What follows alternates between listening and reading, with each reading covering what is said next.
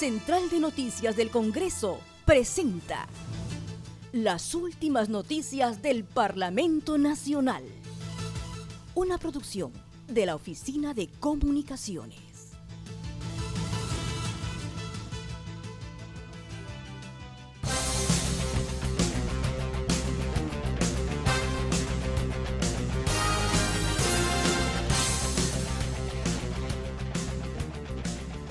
¿Cómo están? Les saluda Raquel Salazar. Hoy es 6 de enero del 2020 y estas son las principales noticias del Congreso de la República.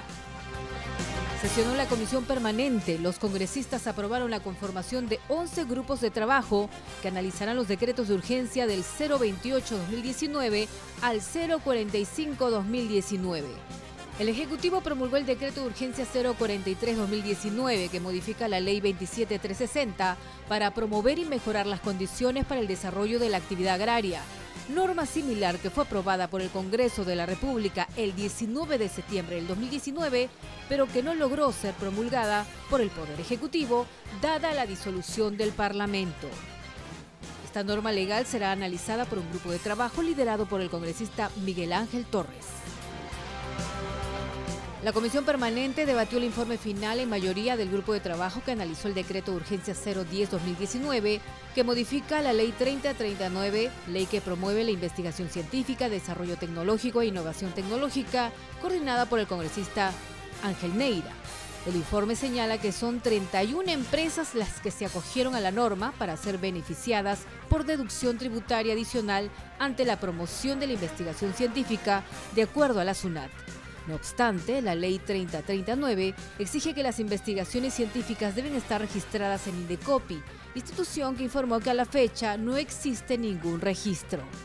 El informe recomienda que el próximo Congreso derogue el extremo del artículo 1 del decreto de urgencia, dado que vulnera el artículo 74 de la Constitución Política y que precise los alcances de los artículos 118 y 135 en materia de dación de los decretos de urgencia que la Dirección de Invenciones y Nuevas Tecnologías de Indecopi no cuenta con ningún registro de proyectos de investigación, teniendo a su cargo las solicitudes de las patentes de invención, modelo, utilidad entre modelos de protección.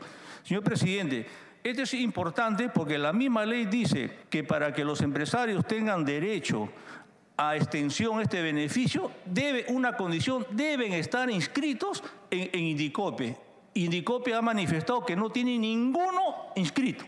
Entonces ahí hay un problema también, bueno, como estamos en interregno, no podemos fiscalizar estas omisiones. Entonces ahí hay una irregularidad en, el flujo de los, fondos. Es por eso, ojo con esto, por eso con eso pretexto, ahora quieren ampliar la valla, quieren dar más, más a la gran empresa y menos y prácticamente nulo a la micro y pequeña empresa, donde hay más eh, ebullición en innovación.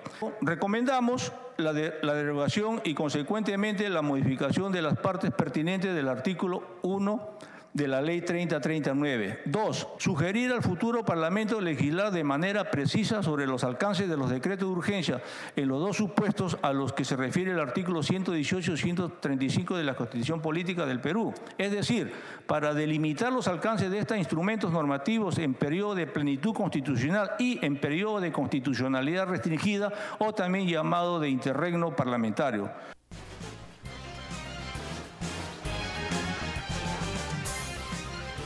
Al inicio del debate, el congresista Ochoa Peso solicitó una cuestión previa para que el informe regrese al grupo de trabajo.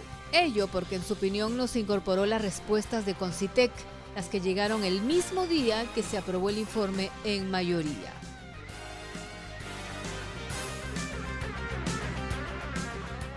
Presidente, quería presentar una cuestión previa respecto al informe eh, del decreto de urgencia 010 2019 para que ésta pueda retornar al grupo y vuelva a ser revisado y se tomen en cuenta los informes del MEF y del CONCITEC y se invite a todas las entidades del Estado relacionadas con el decreto de urgencia 10 que se informen en el grupo de trabajo. ¿Por qué razones, presidente, sugiero que esta, esta cuestión previa? En la página 1 del informe final en mayoría, el grupo de trabajo da cuenta que el día 11 de diciembre se aprobó el informe final sin embargo, señor presidente, el grupo de trabajo este, aparentemente no habría tomado en cuenta el informe que el día 10 de diciembre hizo llegar el CONCITEG al grupo de trabajo. En efecto, el CONCITEG con oficio número 389-2019 envió un informe en el que absuelven las preguntas que fueron formuladas.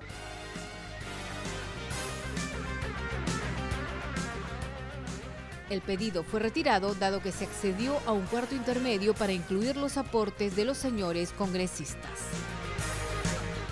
Sesionó el grupo de trabajo del decreto de urgencia 019 que establece medidas extraordinarias para el personal docente y administrativo de instituciones educativas públicas y privadas implicado en delitos de terrorismo, delitos de violación de la libertad sexual y delitos de tráfico ilícito de drogas. Su coordinadora Lisbeth Robles indicó que en la reunión asistieron diferentes representantes de los ministerios con el propósito de elaborar un registro para que las diversas instituciones trabajen de manera coordinada.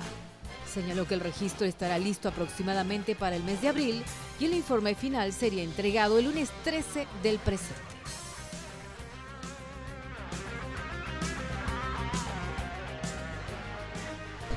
En conclusión que el decreto de urgencia ha sido muy importante y ha visto este una coordinación entre tanto el Ministerio de Educación, Ministerio del Interior, Justicia y también este con del trabajo, donde todos concluyen pues es el bienestar justamente de nuestros niños, nuestros adolescentes y nuestra juventud. Y creemos que no solamente se debe invertir dado en las instituciones educativas públicas, sino también en lo principal en las instituciones educativas privadas, ¿no? donde que todavía seguimos viendo docentes que están este, que han sido condenados antes por terrorismo y bueno, pues ya no dictan clases en las instituciones educativas públicas, sino ahora están dictando en las instituciones educativas privadas. Eh, ya se va a sacar un listado justamente este y donde que entre estos ministerios se va a tener una coordinación donde todos van a manejar este listado. Anteriormente solamente lo manejaba una parte del de justicia, otra parte lo manejaba el interior, ahora no, ahora va a ser de manera coordinada y eso sería importantísimo poder tener en consideración y manejar un mejor decreto. Lo que nos han informado es que eh, este registro va a estar en el mes iniciando las clases, me imagino para marzo o abril, o en todo caso en las clases académicas también universitarias. Sí, nosotros ya estamos entregando el próximo lunes, ya tenemos el informe.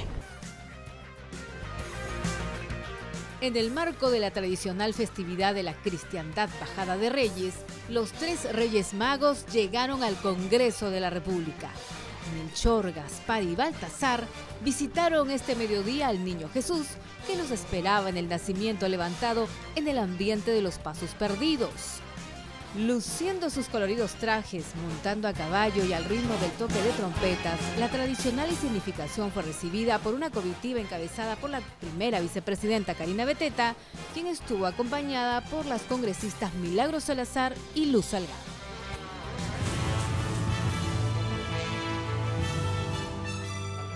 Central de Noticias del Congreso presentó las últimas noticias del Parlamento Nacional. Una producción de la Oficina de Comunicaciones. Los invitamos a visitar nuestras redes sociales y sitio web www.congreso.gov.pe